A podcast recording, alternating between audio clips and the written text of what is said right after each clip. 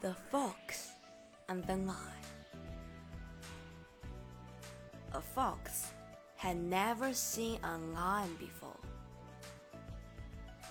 And when he finally encountered one for the first time, he was so terrified that he almost died of fright. When he met him the second time, he was still afraid but managed to conceal his fear.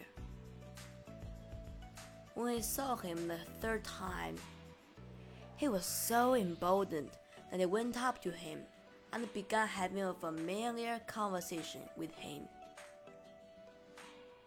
Moral Familiarity breeds contempt.